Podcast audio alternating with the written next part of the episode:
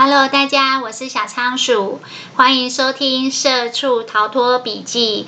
这是一个有关自我成长及财务自由的节目，陪你一起关注你的人生，掌握你的命运。Hello，小仓鼠又来分享有声笔记了。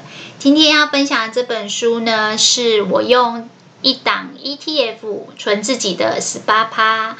我用一档 ETF 存自己的十八趴，作者是陈崇明。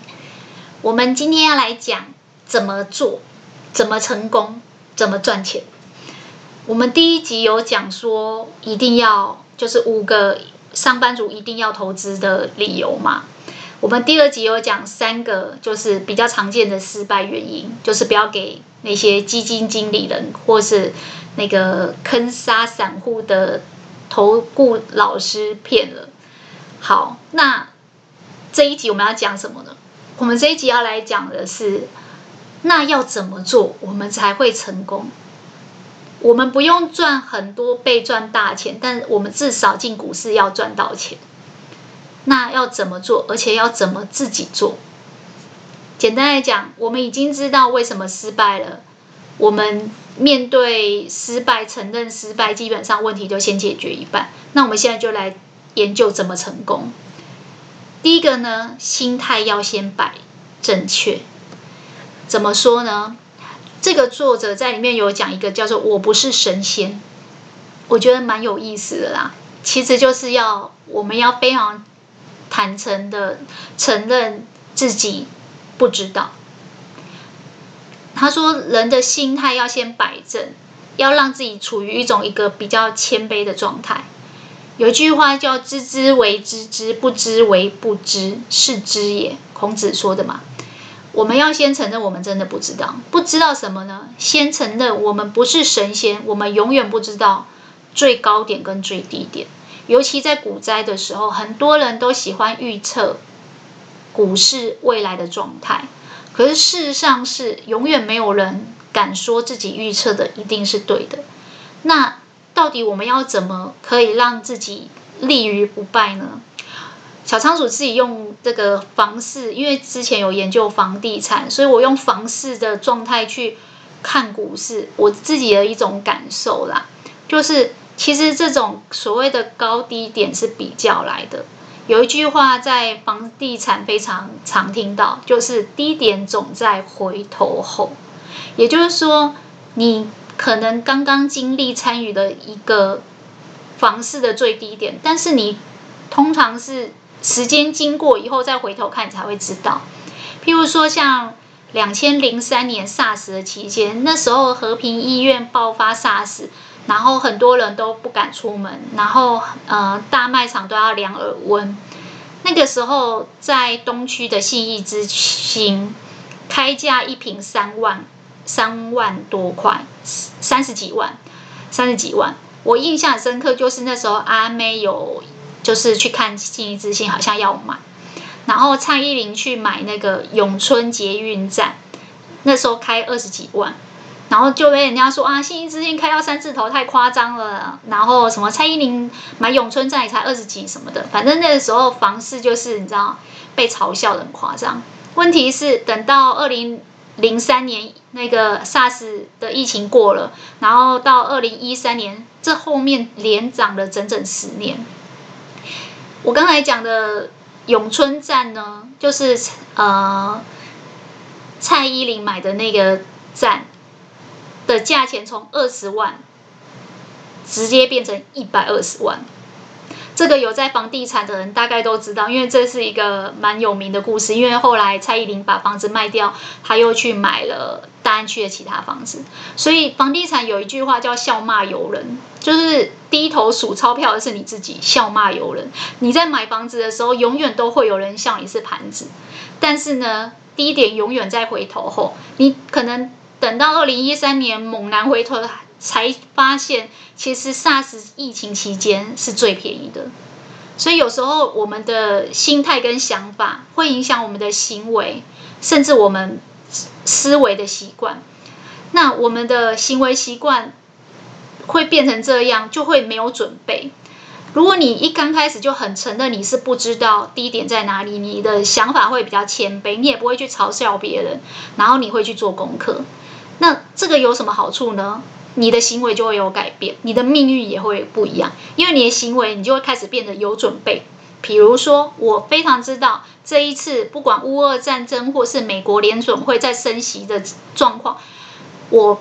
承认我完全不是神仙，我绝对不知道低点会是怎样，我也不知道接下来是会涨还是会跌，所以我会准备两种方案。第一个，涨的时候我要怎么获利了结，到什么时候我会做停利；跌的时候我又会怎么逢低加码资产布局。当你的心态。是先承认你不知道，先承认你不是神仙，你才会做行为上的准备。很多人赔钱的原因是因为没有搞清楚这个最基本的心态要先摆正。第二个是机会是留给有准备的人，有一句话叫做“十年磨一剑”。我记得刚才讲那个两千零三年 SARS。那个时候呢，很多人刚出社会，没有头期款，所以看到这些女明星买二字头、三字头的台北东区，都很羡慕。但是在当时，其实三十万是天价。但是二零一三年再回头看是隐恨。但我有个好朋友呢，他就是那个期间一直在台北租房子，整整租了九年还是十年。他说他租房子的期间呢，不是住那种顶家，就是住那种就是。加盖的小套房，木头隔间的，所以他觉得呃居住的品质都不好，可是他都非常的呃克制跟储蓄，他自己煮饭，然后甚至跟其他好朋友一起合宿，为了呢就是存钱。我印象很深刻，他跟我说，就是他存那个头期款，整整存了九年，所以他虽然没有办法在两千零三年买房，他到二零一二年左右，大概八九年后，他买了。他存了一个两百万，买了他第一间房。他说他在要存这个头期款的过程中，他其实花了很多心思去节约他的开销，开源节流。然后等到他一存到两百万，他就开始疯狂找房。那你看哦，现在是二零二二年，他在二零一二年十年前买，你觉得房市是向上还是向下？所以他说了一句话：“十年磨一剑，机会是留给有准备的人。”的确，到二零一三、一四年有一段房市相对没有那么景气的时候，他遇到这个空隙，他就有在房市相对比较低点的时候买到房。但是说实在的，到现在二零二二年，我们回头看才知道那个时候是低点。所以，先谦卑的承认我不是神仙，我不知道最低点，但我会做行为上的准备。这个心态是很重要的。为什么？因为你有这样的想法。你就会去做准备，而机会是留给有准备的人。第三个就是我们要向失败学习。有一句话叫以古鉴今，我们所有的基本功、经验值、心态，其实都是从过去去学习的。那不见得你一定要自己亲自赔过钱，但是呢，这个作者在书里面就说，因为他本身呢投资。这个股市已经有二十年的经验，所以呢，他说他经历过两千年网络泡沫，台股呢是从九千八百多点一路往下跌，跌到三千六百点，后来两千零一年九月左右又从三千六百点又一路往上冲到九千八百点，等于他花了七年的时间才慢慢涨回原来的水平，但他前面大概一年半二十个月就。疯狂往下跌，这种网络泡沫，我相信很多人如果手上持股是个股的话，赔钱的状况就很严重。所以他因为在那时候他有赔到钱，但后来只要遇到其他的崩盘或波动，他就有经验了。他说他遇到第二个比较小波了，就是在两千零三年，就是 SARS 崩盘的时间，那时候刚好美伊战争，所以台股从大概六千点。又一路向下滑到四千一百多点，然后呢，大概跌了一年，就是从两千零二年的四月一直跌到两千零三年的四月，整整跌了一年。后来也是大概花了九个月的时间，到零三年左右才又涨回来。然后有了上一次网络泡沫跟这个 SARS 崩盘的经验以后，他就开始存钱了。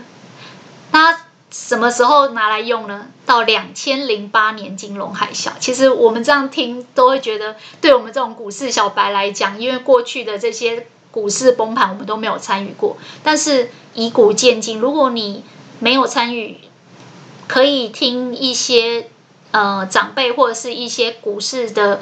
前辈他们经历过过的这些股市的经历，可以给自己借鉴，因为我们不需要一定要真金白银的去赔过钱，这就是看书的好处。看书就是，如果你自己一个人，你只能体验你自己一次的人生。但是如果你看了三百本书，你就可以知道三百个人他的人生经历，而你可以吸取他们经历，少走一些弯路。至少我觉得，在这个股市崩跌的状况，你的心态要怎么建立，然后你要怎么去布局，这是可以有参考价值的。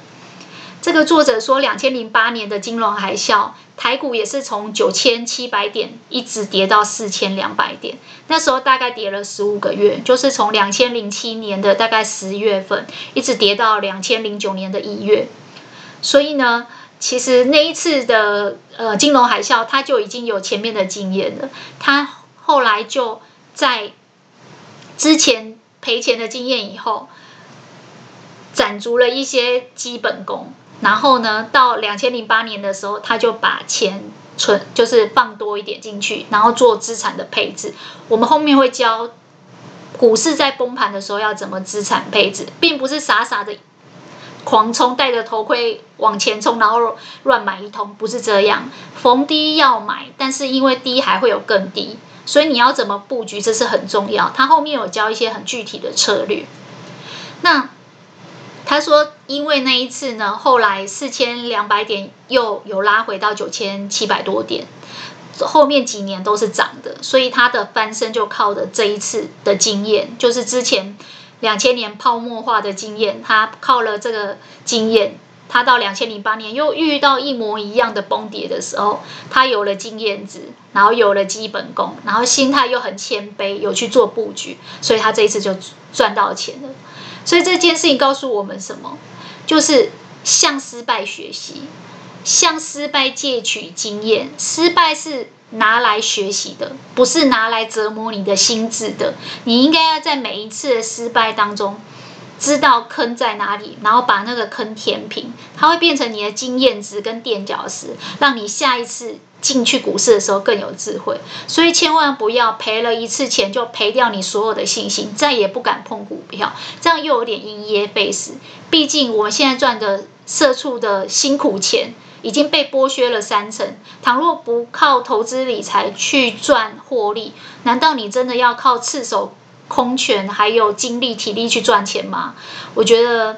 如果有听我之前讲那个长寿新人生那几集的概念，应该会知道，我们没有人希望自己在七十岁以后还要出来为了生活费打工赚钱，这样让自己沦为下流老人。所以所有人都希望自己可以用钱赚钱，而不是用体力赚钱。那要怎么用钱赚钱？我相信这是一个必学的。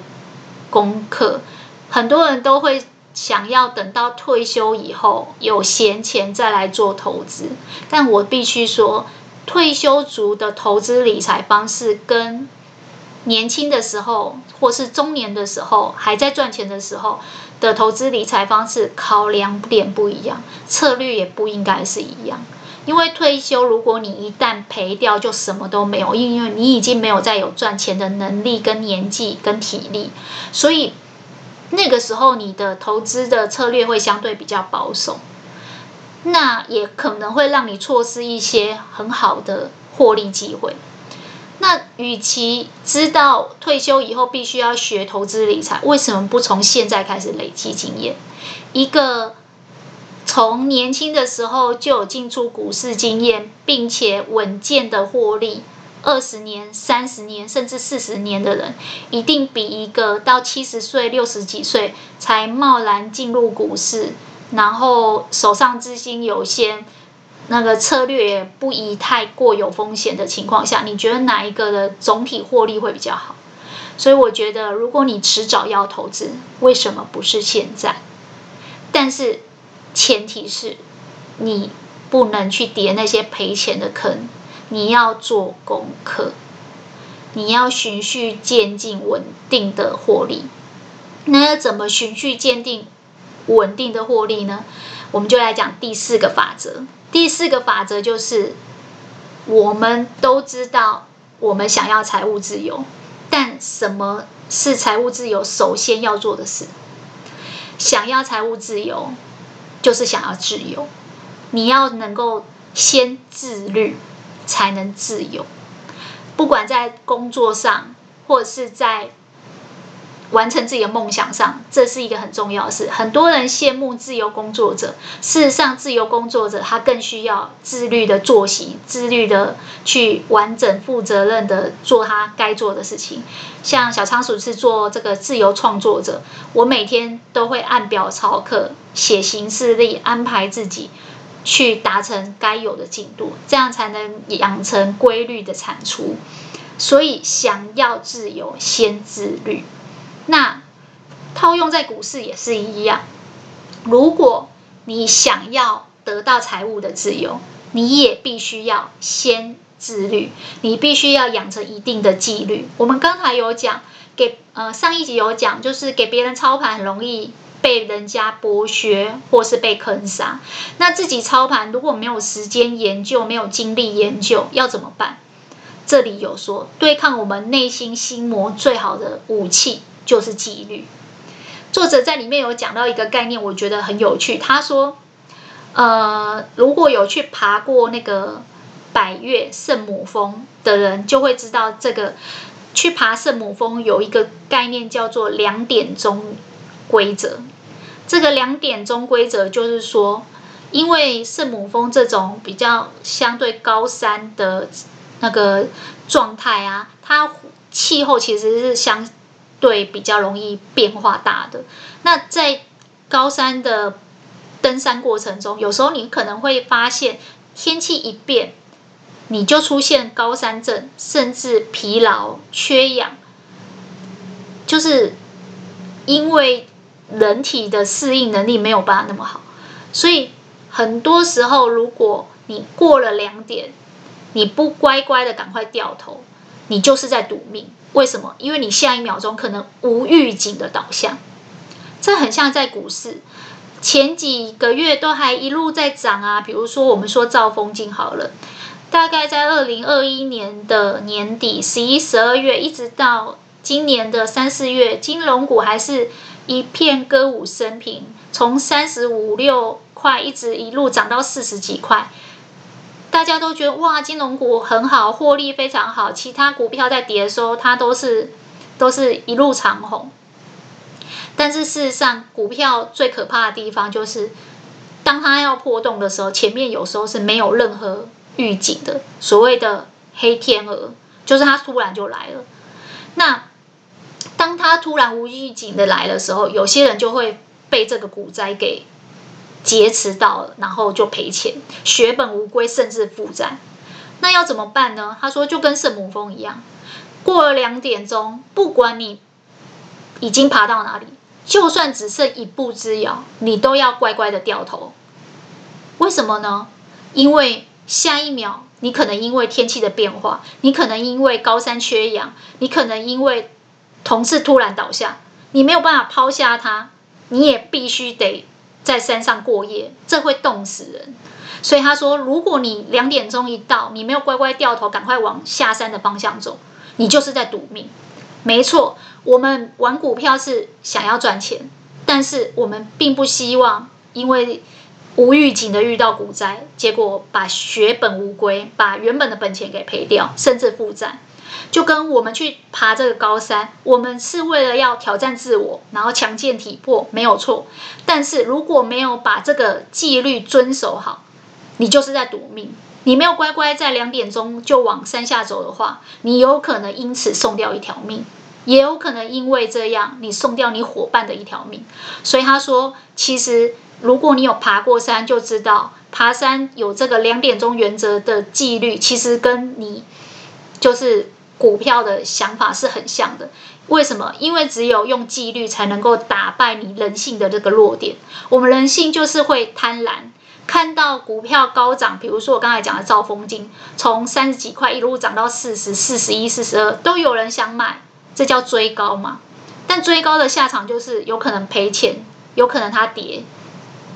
另外一种情况就是，我们也知道你应该要，可是有时候你可能会错失了买点，所以。我们人性就是会有贪婪跟恐惧的这些弱点，人性的弱点，这是我们自己的心魔。我们上一集有讲，这就是我们自己跟自己的战争。因为股票是我们自己操盘的，所以心魔就是我们自己。这个人性的战争也是跟自己打。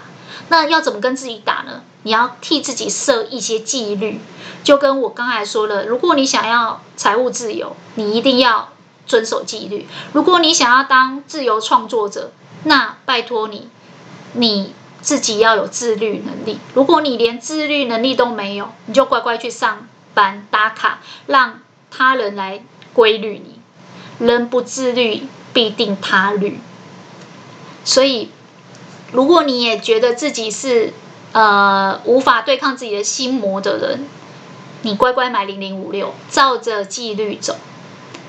为什么呢？因为投资股票的行为就是一场和自己的战争，你要战胜的没有谁，就是你自己，而且就是你自己内心的恐惧跟贪婪。好啦，小仓鼠今天的笔记就分享到这边了。我们今天讲了几个重点，就是要如何成功的赚到钱，用买零零五六这档 ETF 来存自己的八趴。第一个，我们心态要先摆正，承认我们不是神仙，我们不知道高点，高点永远在回头后，因为这样你才会有所准备，不管涨或跌，你都有准备。第二个，机会是准备给，是留给有准备的人，所以十年磨一剑，你经历过房市低点，但手上没有头期款，没关系，让你存九年、十年总会有，但你如果永远不开始，那你就永远只能够看的机会错过。